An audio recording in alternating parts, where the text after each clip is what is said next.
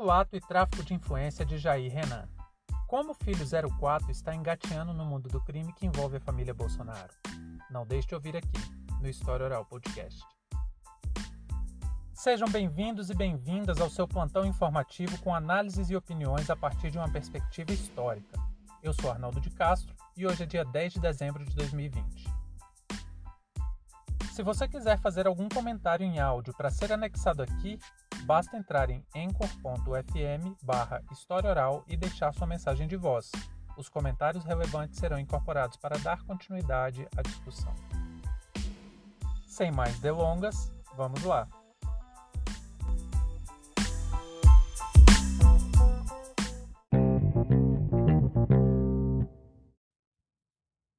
Hoje veio a público a notícia de que o filho 04 de Bolsonaro, Jair Renan, o galã do condomínio Vivendas da Barra, aquele que era genro do miliciano Rony Lessa, suspeito de envolvimento com o assassinato da Marielle Franco e do seu motorista Anderson.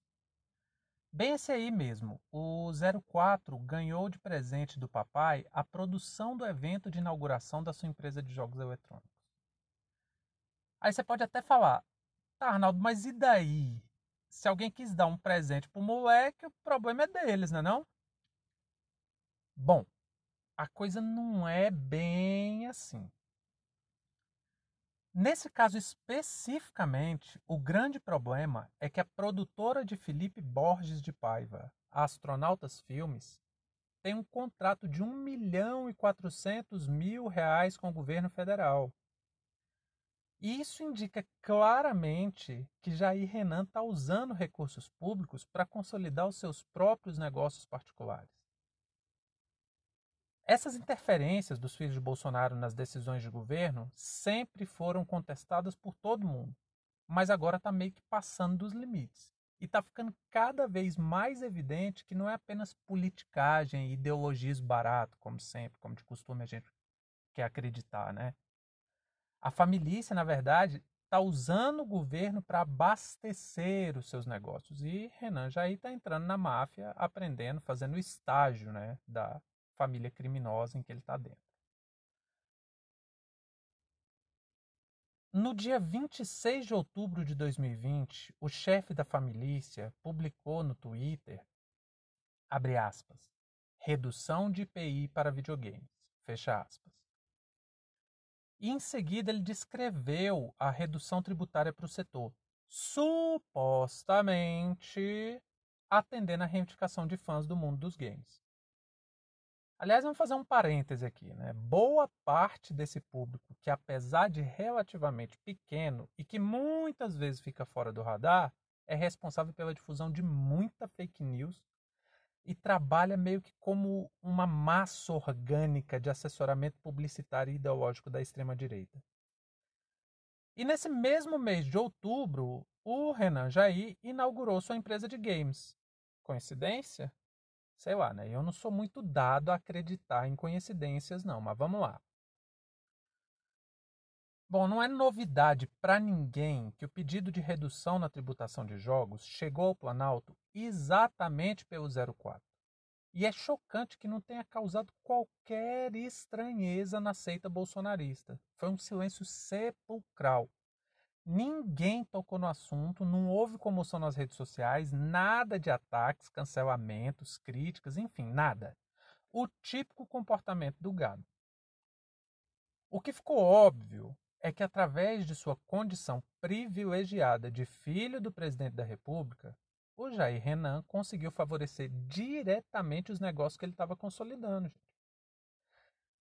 E é exatamente por essa relação escusa aí, por essa relação um tanto problemática entre os negócios de Renan Jair e o presidente da República, foi por isso que na sexta-feira, dia 4 de dezembro, o deputado do PSOL Ivan Valente encaminhou uma representação para a Procuradoria-Geral da República para iniciar uma investigação por tráfico de influência e lavagem de dinheiro.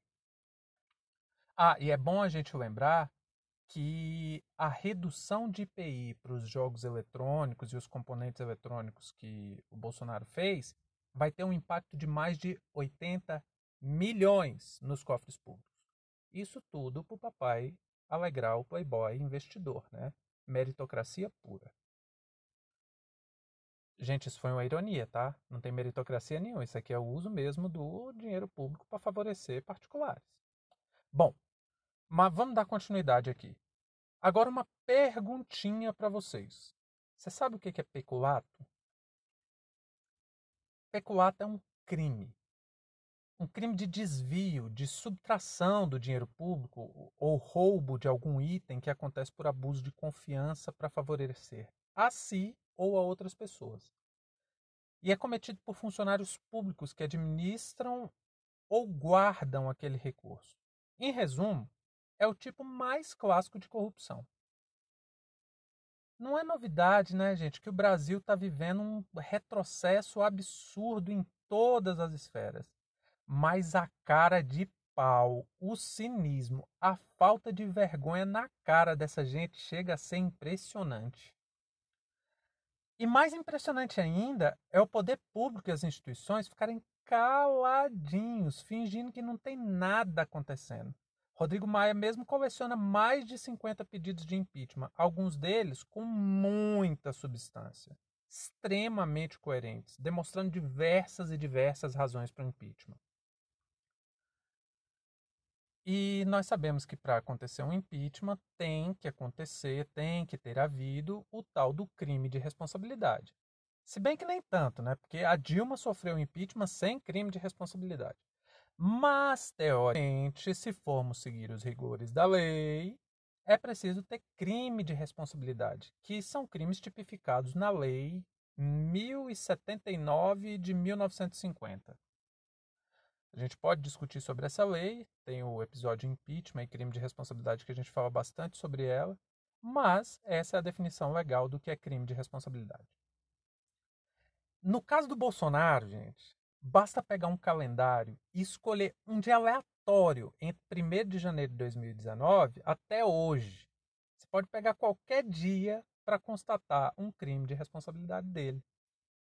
O que não se tem é vontade política para dar prosseguimento num pedido de impeachment.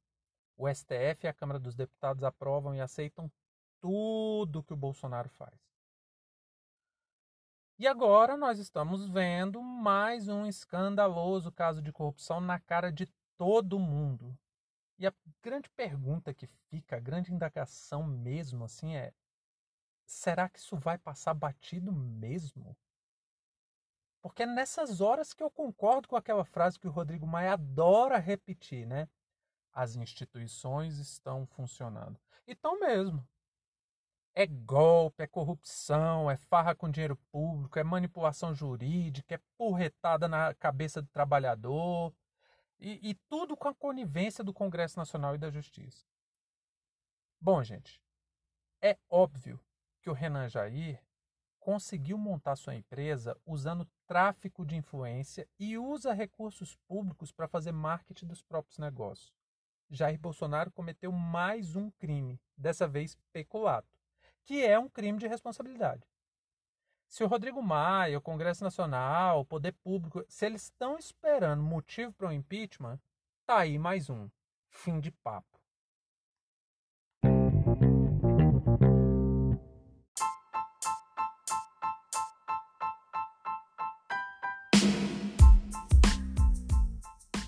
Entre tantos fatos que nos cercam no cotidiano e com a velocidade de informações a que estamos submetidos, essa foi nossa escolha para o destaque de hoje. Repetimos.